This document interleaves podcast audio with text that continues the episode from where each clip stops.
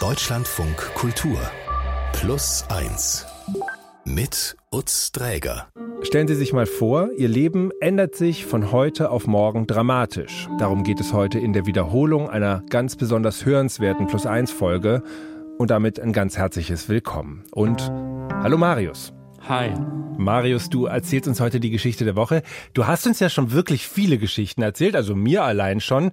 Hast du da als Autor da eigentlich so unterschiedlich innigliche Beziehungen zu den Geschichten?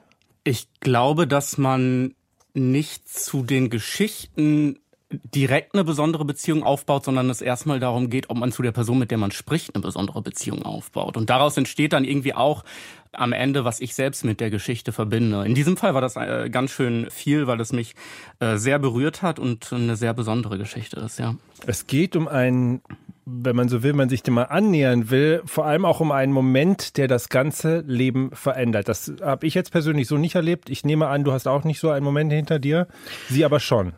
Ja, sie schon. Und ich habe mich das auch vorher gefragt, was so Momente auszeichnet, wenn man sagt, also dieser eine Moment hat mein Leben verändert, weil du hast es gerade schon angesprochen, das ist irgendwie nichts Alltägliches, weil wir damit auch so was Großes verbinden. Ne? Mhm. Also irgendwie, es passiert etwas und das ist so besonders, dass andere auch sagen, dieser Moment hat ihr oder sein Leben verändert. Und eigentlich entstehen so lebensverändernde Momente ja häufig im Alltag und sind so ein bisschen auch normal. Man nimmt sie also nicht so wahr. Zum Beispiel ähm, eine Geburt des Kindes oder ein neuer Job. Das verändert ja alles das Leben. Das sind Momente, die das Leben nachhaltig ändern. Aber wenn wir über diesen Begriff sprechen, der Moment, der alles geändert hat, dann denken wir häufig in größeren Geschichten. Und die gibt es nicht so häufig, aber die gibt es. Und wenn es sie gibt, dann können die Menschen, glaube ich, auch sehr gut sagen, dass es diesen einen Moment gab, der eben alles verändert hat, so wie Jennifer Tege, um die es heute gehen soll. Sie hat mit 38 Jahren eine Zufallsentdeckung gemacht, die ihr Leben für immer verändert hat. Dann habe ich meinen Mann angerufen, habe ihm nur ganz kurz gesagt, du musst mich abholen. Und ich habe da ein Buch gefunden und habe nicht gewagt, das Buch anzuschauen und zu öffnen und wirklich wieder in die Hand zu nehmen, sondern ich wusste, okay, das ist wie eine Art von Schatz, weil ich wusste so, so viele Dinge, die ich nicht wusste und immer dieses Gefühl hatte, da gibt es so viele verschlossene Türen.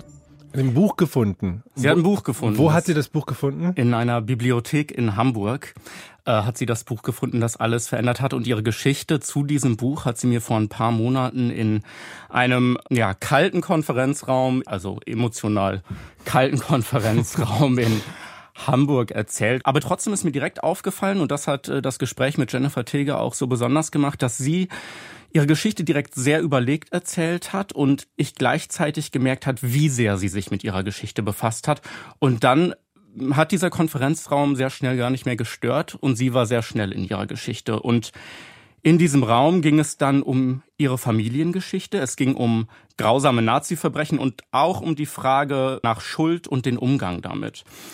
Und du hast gerade schon gefragt, was war das für ein Buch, das ihr, ihr Leben verändert hat?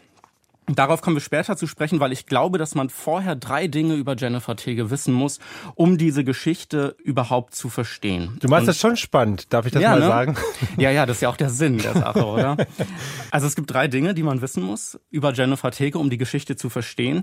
Und zwar ist es erstens Jennifer Tege, die begleiten schon ihr Leben lang Fragen, die sich um Herkunft und um Identität drehen. Also sie wird in München geboren, ihre Mutter ist Deutsche, ihr Vater ist Nigerianer. Beide trennen sich und Jennifers Mutter gibt ihre Tochter dann schon kurz nach der Geburt in ein Kinderheim. Und sie wird dann mit drei Jahren von einer Familie in Pflege genommen, die sie dann später auch adoptiert.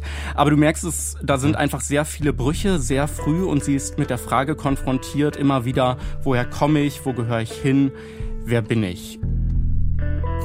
Und wenn Jennifer Tege heute darüber spricht, dann beschreibt sie die Suche nach der eigenen Identität als so ein Haus, das ganz, ganz viele Türen hat. Und der Mensch, in diesem Fall Jennifer, der entscheidet sich immer wieder, welche Türen man öffnet. Und mit jedem Öffnen einer neuen Tür kommt dann ein neuer Raum zum Vorschein, eine Umgebung, ein Ereignis, also etwas, das die Persönlichkeit prägt und ein Teil der eigenen Identität wird, ja. Und damit sind wir jetzt beim zweiten Punkt, um es noch spannender zu machen, den man wissen muss, um die Geschichte von Jennifer Tege zu verstehen. Sie weiß nämlich fast nichts über ihre Ursprungsfamilie damals. Sie hat als Kind zwar noch sporadischen Kontakt, besucht ihre leibliche Mutter auch hin und wieder, aber sie fühlt sich da nicht so wohl. Es gibt eigentlich nur ein Anker in dieser Familie und das ist ihre Großmutter. Sie ist die einzige Person, an die sie positive Erinnerungen hat. Und meine Großmutter ist ein Standbild für mich. Vielleicht weil sie so, ja, so außergewöhnlich war, schon visuell. Wenn meine Großmutter irgendwo reinkam, dann trug sie außergewöhnliche Kleider, war meistens anders frisiert, sprach anders. Und das andere war, dass sie anders als bei meiner Mutter mich wohlwollend angenommen hat. Sie hat mich, würde sagen, wie eine kleine Erwachsene behandelt, äh, auf Augenhöhe. Darf ich noch mal ganz kurz ja. zum Verständnis was nachfragen? Klar. Die, die, äh, ich hörte Kinderheim, ich hörte Mutter und Großmutter. Mhm. Also sie war im Heim, aber sie hatte trotzdem noch Kontakt zu ihrer Familie oder Erinnerungen daran. Genau. Das habe ich jetzt noch nicht sie so hatte in den ersten Jahren noch sporadischen Kontakt, äh, nicht so oft, ähm, weil sie eben dann auch in ihrer späteren Adoptions Familie war. Mhm. Und dieser Kontakt zu ihrer biologischen Familie, der war halt nur sporadisch und auch nicht besonders gut, besonders zu ihrer Mutter. Aber es gab eben diesen positiven Gegenpart in ihrer biologischen Familie und das war ihre Großmutter. Das war so ein Anker, mhm. zu der ist sie gerne hingegangen, mit der hat sie sich verstanden. Äh, die ist, wie Jennifer es beschreibt, ihr auf Augenhöhe begegnet. Also wir haben jetzt diese zwei wichtigen Punkte, die Frage nach Identität, die sie sehr früh prägt, dieser positive Kontakt zur Großmutter, der da über einige Jahre noch vorhanden war und es gibt einen letzten, dritten wichtigen Punkt, der für diese Geschichte wichtig ist. Und das ist, dass Jennifer Tege ein ganz besonderes Verhältnis zu Israel hat. Sie hat ihr Abitur gemacht und danach ist sie viel gereist, war mal hier, mal dort und irgendwann ist sie eben in Israel gelandet.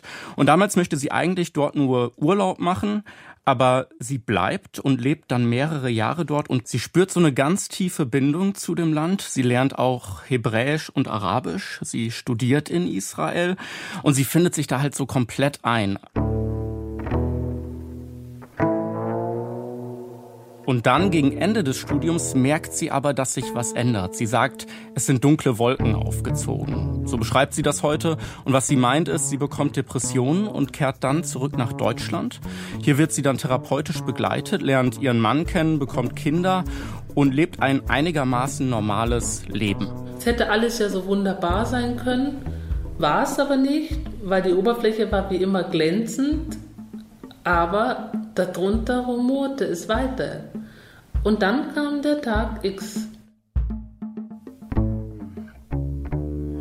Also du schiebst hier ja was äh, zusammen. Also äh, okay, ich möchte jetzt mehr wissen, bitte. Marius. Ja, sie sagt es. Jetzt sind wir an der Stelle, zu der du hin möchtest. Es kam der Tag X.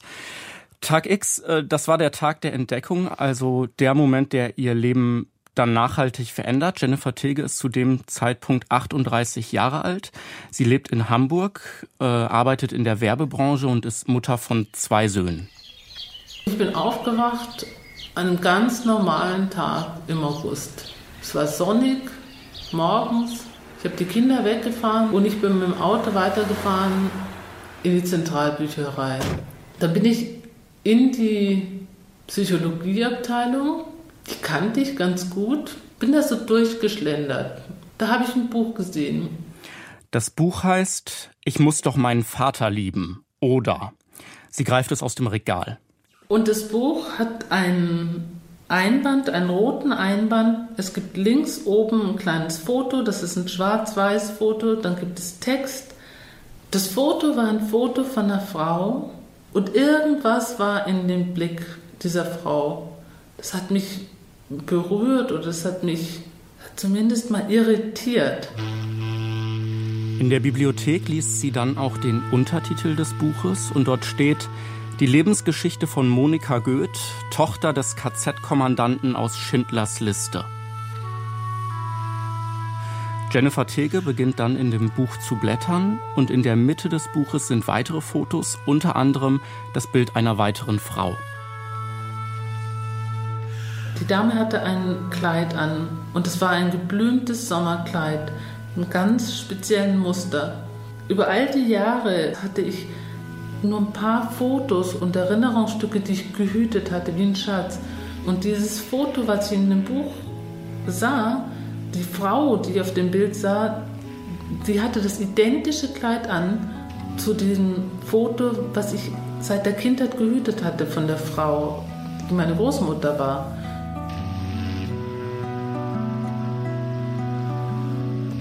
Da waren dann Informationen, die mir so vertraut waren. Das erste war, Monika Goeth stand dort nochmal, geboren. Da war der Geburtsort Bad Tölz. Es gab noch eine Reihe weiterer biografischer Daten, die ich alle kannte. Und zwar deshalb, weil die in meinen Adoptionsunterlagen vermerkt waren. Und als ich dann am Schluss angelangt war beim Durchblättern, also bei diesen letzten Seiten, ist mir klar geworden, dass dieses Buch, dass das nicht irgendein Buch war, das ich da zufällig aus dem Regal gezogen hatte, sondern dass das die Geschichte meiner leiblichen Mutter war.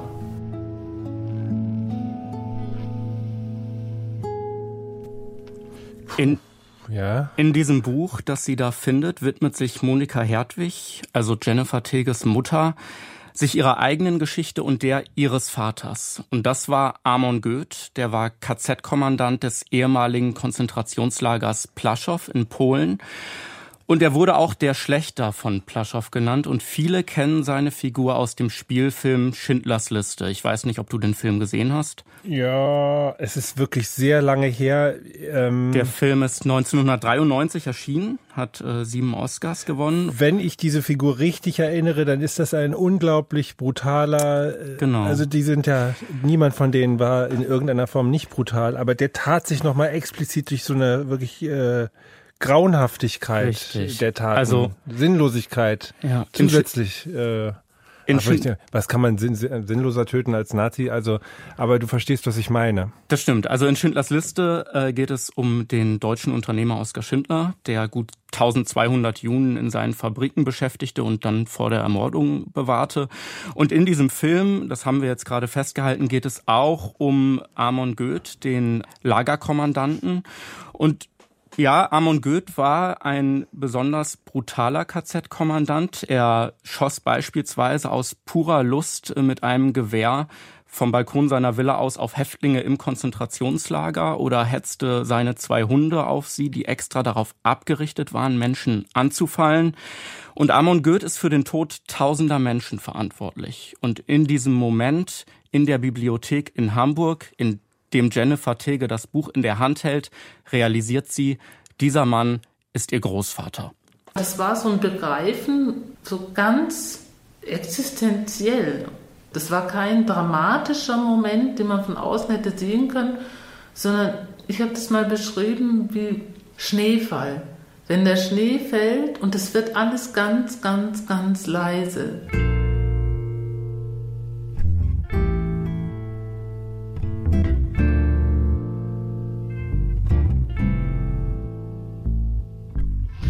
Hat also dieses Buch entdeckt, die Memoiren ihrer leiblichen Mutter. Sie ist also die Enkelin von diesem äh, KZ-Kommandanten. Was, was macht sie damit? Ja, im ersten Moment äh, steht sie erstmal regungslos in der Bibliothek und merkt, dass ihr schwindelig wird. Ist ja auch irgendwie verständlich und sie sucht dann äh, möglichst gezielt den Weg raus und legt sich vor der Bibliothek auf eine Bank und ruft ihren Mann an, der sie dann abholt und nach Hause bringt. Ich war unfähig, ein Wort zu sprechen. Ich habe nichts gesagt. Und ich bin dann hochgegangen in die Wohnung und habe mich aufs Bett gelegt und habe angefangen, das Buch zu lesen. Und ich habe das Buch gelesen von der ersten bis zur letzten Seite, im Prinzip ohne Unterbrechung. In dem Haus, das sie beschreibt, in dem es so viele verschiedene Türen gibt, die alle die Identität prägen, wenn man sie öffnet, da gibt es jetzt plötzlich diese eine schreckliche Tür, die geöffnet ist. Und in dem Raum, der dahinter ist, ist jetzt erstmal alles dunkel. Und sie muss da irgendwie anfangen mit umzugehen. Und das Erste, was sie macht, ist, sie setzt sich an den Laptop und recherchiert und liest alles, was sie zu Amon Goeth und dem KZ Plaschow finden kann. Und sie fragt sich natürlich in dieser völlig überfordernden Situation, was bedeutet das jetzt für mich? Also für mein Leben, für meine Beziehungen zu anderen Menschen, zu meinem Mann, zu meinen Kindern, meinen Adoptiveltern, meinen Freunden in Israel. Mhm. Ähm, was zählt das jetzt alles noch? Zählt das noch, was ich mir mein gesamtes Leben lang aufgebaut habe? Bin ich jetzt noch Jennifer Tege oder ab jetzt quasi nur noch Jennifer, die Enkelin des KZ-Kommandanten? Und das geht weiter, diese völlige Überforderung. Sie fragt sich auch, mh, hm, gibt es Ähnlichkeiten zwischen Amon Goeth und mir? Das ist im ersten Moment natürlich auch verständlich in dieser, in dieser überfordernden Situation. Mm, und sie sucht da einfach nach Verbindung, auch vor allen Dingen äußerlich. Und einmal in den ersten Wochen nimmt sie ein Foto von Amon Goeth und hält es dann vor dem Spiegel neben ihr Gesicht. Weil ich gucken wollte, sehen wir uns irgendwie ähnlich? Und so stand ich vor dem Spiegel und guckte sein Bild an und mein Bild und habe diese Ähnlichkeiten in Gesichtszügen entdeckt und wäre gerne in dem Moment davon gelaufen. Das kann man sehr gut verstehen, dass man das Gefühl hat, auf einmal mit einem Monster verwandt zu sein, dass man dieses Monster gerne aus sich wieder rauskriegen würde. Ja, und da kommt so viel zusammen bei ihr, ne? Also diese Geschichte, die sie hat, sie hat lange Zeit eben in Israel gelebt, hat da Freunde, die allesamt ähm, Verwandte hatten, die im Holocaust getötet wurden. Plötzlich ist dein Großvater selbst ein brutaler KZ-Kommandant. Also sie schämt sich für ihre Geschichte. Sie mhm. hat Schuldgefühle, obwohl sie natürlich nichts für die Taten ihres Großvaters kann. Und das ist einfach eine überfordernde Situation, wo sie sich auch alleine fühlt. Und was hinzukommt, ist, dass sie natürlich auch wütend ist, weil sie das Gefühl hat, dass sie um einen Teil ihrer eigenen Geschichte betrogen wurde. Sie wusste davon ja nichts. Sie musste erst mal 38 Jahre alt werden, um durch Zufall auf diesen Aspekt ihrer Familiengeschichte zu stoßen. Aber war sie auch eine Suchende? Da, äh, Im Prinzip ja, ne? Also du hast ja gesagt, dass es da gab es Fragen, die nicht beantwortet genau. waren. Also diese, dieser, dieser Fund, ich gehe in die Bibliothek äh, an Tag XY oder Tag X, wie du es genannt hast, und ziehe da ein Buch raus, was mir auf einmal meine Wurzeln erklärt. Das ist ja eigentlich, also es ist ja, das ist ja filmreif eigentlich. Ja, das stimmt. Und es ist auch eine Frage, die sich natürlich irgendwie sowohl darum dreht, ob es Zufälle gibt, ob es Schicksal ist, wie ihr Leben gelaufen wäre, wenn sie schon sehr früh das Wissen über ihre Familiengeschichte gehabt hätte. Aber so ist es halt nicht. Sie ist jetzt mit dieser Situation konfrontiert und es ist auch nicht nur so, dass durch dieses neue Wissen ein komplett neuer Aspekt in ihrem Leben ist, sondern es bricht auch was weg. Also es werden nicht nur existenzielle Fragen aufgeworfen, sondern die wenigen positiven Erinnerungen, die sie noch an ihre biologische Familie hatte, die drohen jetzt eben auch eine ganz andere Bedeutung zu bekommen und zu verschwinden. Also ein sicherer Hafen. Das war die Erinnerung aus der Kindheit. Durch die Lektüre dann hat sich eine ganz neue Dimension eröffnet. Wenn man den Film Schindlers Liste gesehen hat, dann hat man meine Großmutter vielleicht vor Augen. Denn es gibt diese Szene, diese berühmte Szene auf dem Balkon morgens Amon Goeth, wenn er auf Menschen schießt und wenn er nachlädt. Und in diesem Film gibt es die Schauspielerin, die meine Großmutter darstellt, die liegt im Bett und sie hört die Schüsse und sie ist noch kaum wach da nimmt sie die Decke und zieht sich so die Decke über den Kopf, über das Gesicht und sagt, oh, Amon, stop making the noise. Hör auf, Krach zu machen, kann den Lärm nicht ertragen.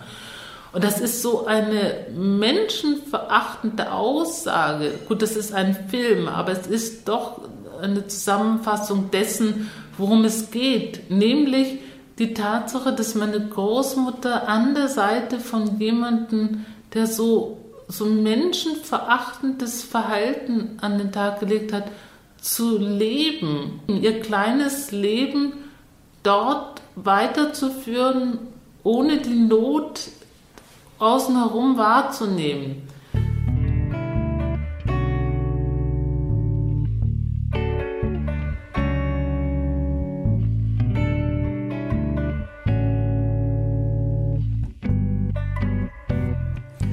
Sie hat damals ja schon jahrelang keinen Kontakt mehr zu ihrer Ursprungsfamilie. Ihre Großmutter lebt auch nicht mehr damals.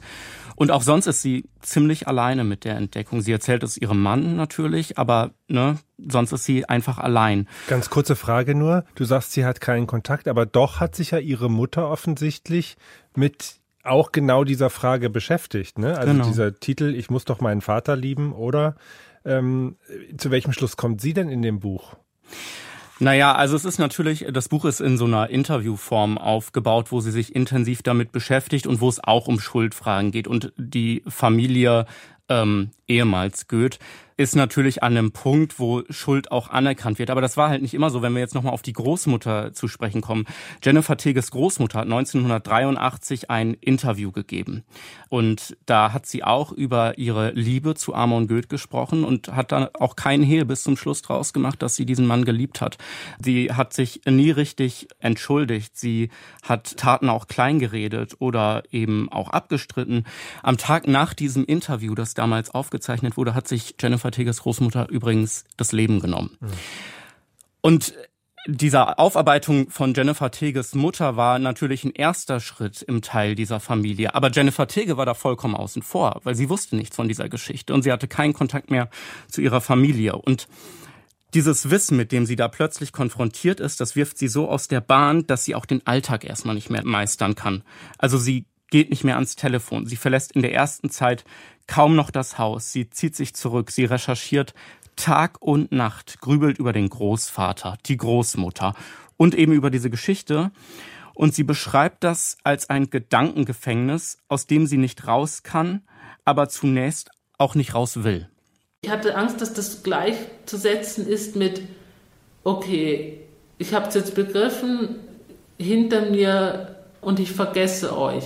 Und das ist in Bezug auf die Opfer mir nicht möglich gewesen. Denn erstens mal bin ich ein Mensch, der mitfühlend ist, aber auch, weil ich durch die Zeit in Israel so viele Kontakte hatte, dass das nichts Abstraktes war, sondern was sehr, sehr Persönliches war. Es war eben vor allen Dingen auch was Persönliches durch ihre Zeit in Israel, wie sie sagt. Und ihr ist zwar keine Familie in ihrem engen Umfeld bekannt, deren Angehörige in Plaschow waren oder ermordet wurden. Aber so ganz ausschließen kann Jennifer Tege Verbindungen dorthin damals eben auch nicht. Und vielleicht hätte das auch gar nicht so viel geändert, denn natürlich wurden Angehörige ihrer Freunde in Israel im Holocaust ermordet. Und die Sorge, ihnen zu sagen, dass ihr Großvater ein KZ-Kommandant war, das macht Jennifer Tege natürlich Angst. Und das geht dann mehr als ein Jahr so, bis sie merkt, sie hat recherchiert und recherchiert und recherchiert und sie sitzt auf einem riesigen Berg an Wissen und Informationen. Aber sie kann das alles nicht verarbeiten. Und sie hat das mal so ausgedrückt, sie hatte damals das Gefühl, dass sie ihrem Großvater möglichst nahe kommen musste, um dann endlich Distanz zu ihm gewinnen zu können. Also beschließt sie nach Polen zu fahren, zu dem Mahnmal, an dem früher das Konzentrationslager Plaschow stand. Mhm. Die Reise nach Krakau, die ich unternommen habe, war der erste Schritt.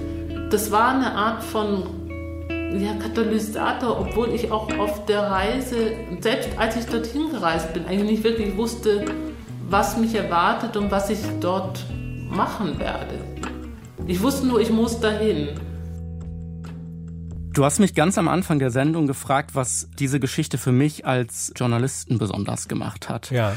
Und das war unter anderem dieser Moment im Konferenzraum, weil als wir über ihre Reise nach Polen gesprochen haben, da bin ich als Fragesteller komplett in den Hintergrund getreten. Es war eine Situation, in der Jennifer Teger auf einmal die Augen geschlossen hat. Sie hat ihre Hand so auf die Brust gelegt. Sie hat angefangen, über diese Reise zu erzählen und es liefen ihr die ganze Zeit Tränen über die Wangen. Ich war völlig außen vor. Ich habe im Grunde nur noch ihrer Geschichte zugehört. Und sie beschrieb mir damals den Besuch in Polen, den Besuch an dem Mahnmal. Da ist übrigens nichts mehr vom ehemaligen Konzentrationslager zu sehen. Sie sagt, das ist eine Wiese neben einer Schnellstraße. Und das Mahnmal steht erhöht auf einem Plateau. Das ist eine Statue von Menschen, die ihre Köpfe beugen. Und an der Stelle ihres Herzens ist so eine klaffende Wunde zu sehen. Ich bin da hin und her gelaufen, habe mich dann aber gesetzt, ganz ruhig auf die Wiese. Es waren zum Glück auch kaum Leute da und habe diese Blumen abgelegt, die ich gekauft hatte und habe eine Kerze angezündet und bin da einfach gewesen. Ziemlich lang. Ohne Ziel und ohne, ohne zu beten oder ohne ein Zwiegespräch. Ich habe mich da einfach hingesetzt und dann habe ich gewartet.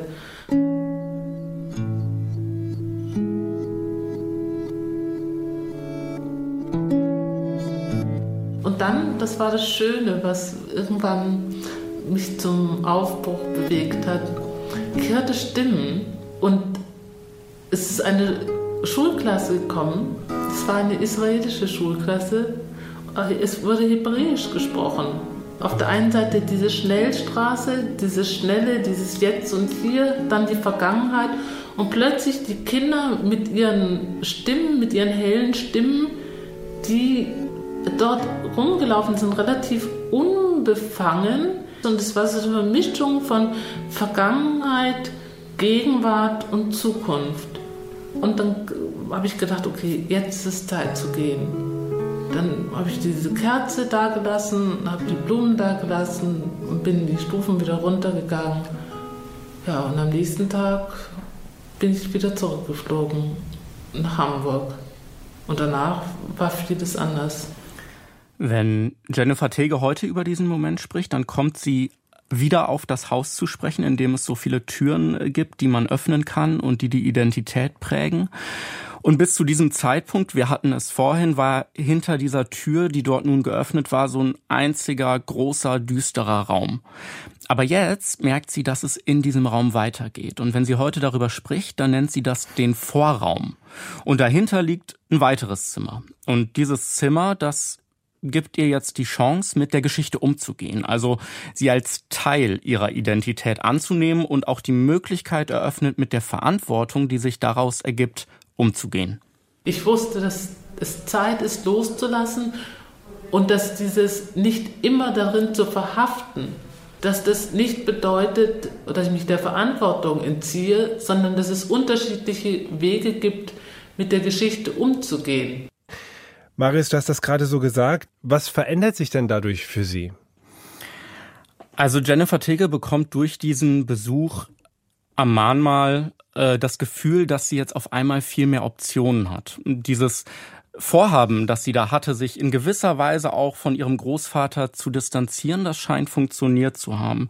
Und so ist sie dann in der Lage, die nächsten Schritte zu gehen. Also sie schreibt ihrer Mutter einen Brief, äh, nimmt Kontakt auf, um mit ihr auch über die Familiengeschichte zu sprechen. Und es kommt dann auch zu einem äh, Treffen, aber der Kontakt, der bleibt nicht wirklich beständig und schließlich bricht er auch wieder ab. Und es bleibt vieles unausgesprochen. Und dennoch findet diese Aufarbeitung bei Jennifer Tege jetzt weiter statt und wird auch irgendwie für sie selbst besser und einfacher, weil sie nach und nach vieles verarbeiten kann und vor allen Dingen auch für sich selbst einordnen. Zum Beispiel die Frage, die ja für sie sehr wichtig ist, wie sie zu ihrer Großmutter steht. Denn worum geht es? Es ist die Schuld, die man auf sich geladen hat. Und sie hat Schuld auf sich geladen. Und das war mit dem Bild das sich abgespeichert hat aus der Kindheit von der freundlichen, vielleicht etwas strengen, aber mir zugewandten, besonderen Frau, die ich hatte, war das nicht vereinbar. Also nach dieser Zeit der Aufarbeitung beginnt sie jetzt zwischen Gut und Böse relativ klar zu unterscheiden. Also sie weiß, Ihre Großmutter war Mittäterin. Sie weiß aber auch, die positiven Erinnerungen aus der Kindheit, die sind so tief verankert, die kann man nicht einfach auslöschen. Und dieses neue Wissen, das sie hat, das kann sie eben aber auch nicht einfach wegschieben. Und so entwickeln sich eben zwei Ebenen, wenn sie auf ihre Großmutter blickt. Das ist natürlich ähm, ja total schwierig, das zu trennen, aber das muss sie dann irgendwie machen. Und jetzt nutzt sie ihre Geschichte. Also sie hat ein Buch geschrieben, das trägt den Titel Amon, mein Großvater hätte mich erschossen. Sie hält Vorträge, sie hat Lesungen in unterschiedlichsten Ländern, übrigens auch in Israel. Sie hat, das ist auch sehr interessant und beeindruckend, eine Freundschaft aufgebaut zu einer Überlebenden, die auf der Schindlerliste stand. Alleine das ist für mich so unglaublich, ähm, dass das möglich ist, aber es ist so. Und sie engagiert sich gegen Antisemitismus, gegen Hass, gegen Rassismus. Also sie weiß jetzt auch mit diesem neuen Teil ihrer ganz eigenen Geschichte umzugehen und die zu nutzen. Ich möchte nicht die Geschichte erzählen, weil es einen Selbstzweck hat, sondern ich möchte, dass die Menschen die Geschichte hören, dass sie die Geschichte nachvollziehen können dass sie die Geschichte begreifen und dass das, was sie begreifen, sie auf die Ist-Zeit anwenden. Und dass sie sehen, dass das eine exemplarische Geschichte ist, die für sehr viel mehr steht. Denn Es ist kein Einzelschicksal, sondern es ist eine deutsche Geschichte. Eine Frage haben wir jetzt aber noch nicht aufgelöst. Wie haben denn die israelischen Freundinnen von ihr reagiert, als sie ihnen das erzählt hat, beziehungsweise hat sie ihnen das alles irgendwann mal erzählt? Ja, sie hat Ihnen das erzählt, äh, mit ungefähr zwei Jahren Abstand, wie Jennifer mir das erzählt hat. Das war eine schwierige Zeit davor natürlich. Sie hat sich auch von ihren Freundinnen zurückgezogen, auf E-Mails nur noch sporadisch geantwortet und das Thema großräumig umschifft. Im Rückblick hat sie gesagt, sie brauchte einfach Zeit, aber dann hat sie es ihnen gesagt, als sie dann für sich selbst aus dieser Verwirrung rausgefunden hat, wie sie es beschreibt weil sie wollte auch nicht bei ihren Freundinnen auftauchen als diejenige, die Hilfe braucht. Also sie wollte das für sich selbst einordnen können und dann ihre Geschichte teilen und für ihre Freundin da sein. Und als sie das gemacht hat und ihren Freundinnen dann erzählt hat, da haben die auch gut reagiert. Und es war so, dass sie natürlich extrem überrascht war, alle, die davon erfahren haben, weil sie genauso wie ich aus allen Wolken gefahren sind, aber sofort gesagt haben, ja, das mag so sein, aber für uns ändert sich nichts im Verhältnis zu dir. Du bist immer noch die Jenny, die wir kennen und alles andere werden wir sehen. Stark, starke Reaktion auch. Vielen Dank, Marius Elfering, für diese Geschichte der Woche. Ich kann nur wieder mal sagen, ich freue mich schon aufs nächste Mal. Ich mich auch, danke. Mach's gut, Marius. In unserer zweiten Plus 1 Podcast-Folge der Woche ist die Journalistin Elif Chanel zu Gast. Elif erzählt unter anderem davon, wie sie ihr zweites Kind auf der Rückbank eines Autos bekam. Und wir sind einfach in so einen Stau geraten, kamen und kamen halt nicht voran. Also der Verkehr war einfach komplett erlegen und ich saß im Auto hinten im November und habe irgendwie vor mich hingeatmet und dachte, ja, ja, wird schon werden und so. Und mein Mann wurde so ein bisschen nervös vorne. Ja, geht's denn noch? Ich wollte ja, gerade ja. nach seinem Gesichtsausdruck fragen. ja, aber er, sah, er war sehr angestrengt. er war sehr angestrengt und nervös. Hören Sie gerne rein in unsere zweite Folge in dieser Woche bei Plus 1. Abonnieren Sie uns, empfehlen Sie uns auch gerne weiter oder bewerten Sie unseren Podcast. Wir sagen Danke, eine schöne Zeit für Sie. Mein Name ist Lutz Träger. Ciao.